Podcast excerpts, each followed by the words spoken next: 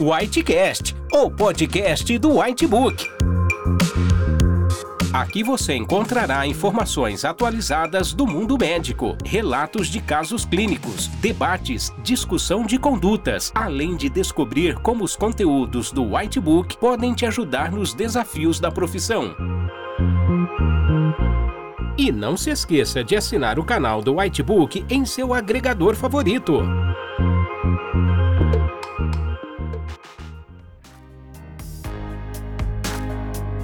Bem-vindos ao Whitecast. Meu nome é Sara Ziotti, sou cardiologista e hoje eu vou falar um pouco sobre hipertensão pulmonar. Hipertensão pulmonar é elevação da pressão arterial pulmonar média valor igual ou superior a 20 mm de mercúrio, em repouso e em posição supina, medido por meio do cateterismo cardíaco direito. Pressão normal na artéria pulmonar média em repouso entre 8 a 20 milímetros de mercúrio. Essa hipertensão pode ser primária da circulação arterial pulmonar, ou seja, uma hipertensão pré-capilar, ou secundária à elevação da pressão na circulação venosa e capilar pulmonar, ou seja, hipertensão pulmonar pós-capilar.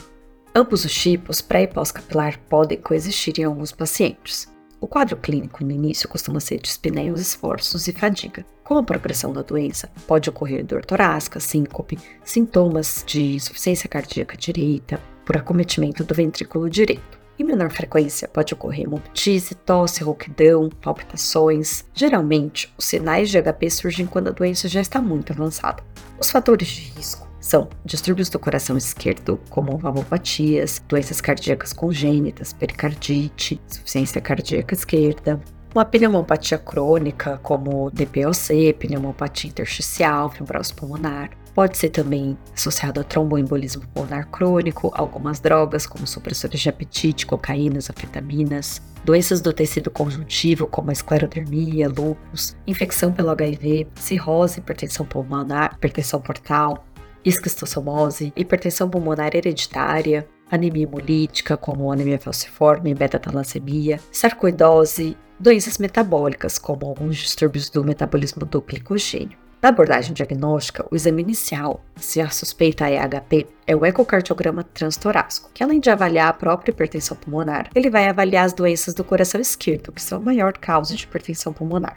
Pelo eco, você pode se estimar a hipertensão pulmonar pela o jato regurgitante na válvula tricúspide.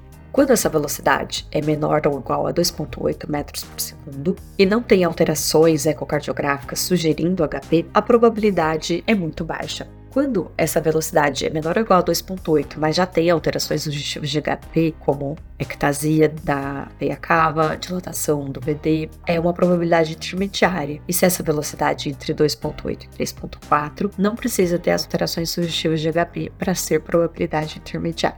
Já quando a velocidade do jato regurgitante é maior que 3.4 metros por segundo, com ou sem alterações sugestivas de HP, já é uma probabilidade alta. E aí vem o cateterismo cardíaco direito, que é um exame para confirmar o diagnóstico e dar suporte à decisão de tratamento, com testes de vasoreatividade.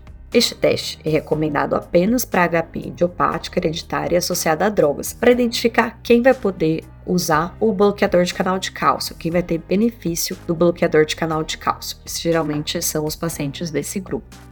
Além disso, o cateterismo direito é capaz de medir diretamente a pressão na artéria pulmonar e avaliar se ela é pré ou pós-capilar, ou ambas. A Organização Mundial de Saúde definiu uma classificação específica para os tipos de HP baseados nas suas etiologias. Então, assim que você fizer o diagnóstico, você já pode classificar em algum grupo. O grupo 1 é a hipertensão arterial pulmonar primária, que tem como causas a idiopática, respondedora ou não respondedora ao teste de vasoreatividade, hereditárias, associada a toxinas, associadas ao HIV, doença do tecido conjuntivo, hipertensão portal, esquistossomose, HP com características de doença venocapilar, como doença pulmonar venoclusiva, e HP persistente da síndrome do recém-nascido.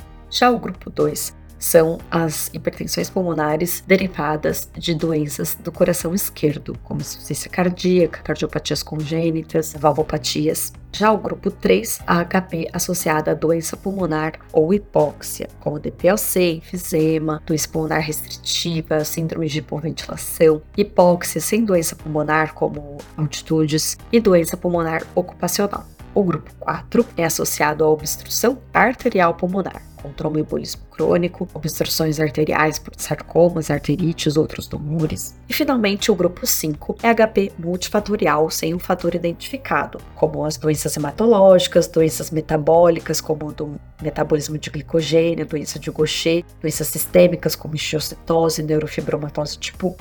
A abordagem terapêutica é geralmente você tem que tratar a causa de base. Por exemplo, se é uma insuficiência cardíaca, você tem que tratar a insuficiência cardíaca. Se tem uma valvopatia, tem que corrigir a valvopatia. Se tem um distúrbio do metabolismo do glicogênio, tem que tratar esse distúrbio do metabolismo. O grupo 1 tem alvos terapêuticos específicos, que são as doenças pulmonares hereditárias causadas por toxinas, que são as vias da endotelina, do óxido nítrico e da prostaglandina, visando uma vasodilatação e também a antiproliferação do endotélio.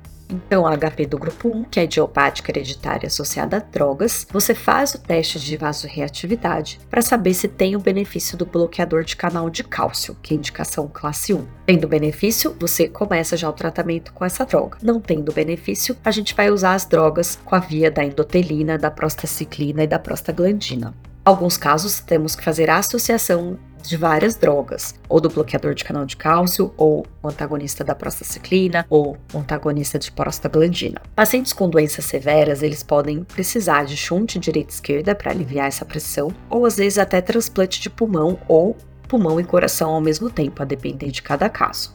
Bom, este foi um pouco sobre hipertensão pulmonar. Se você quiser mais detalhes sobre o tema e sobre a prescrição desses pacientes, acesse o nosso site do Whitebook ou o nosso aplicativo. Até mais!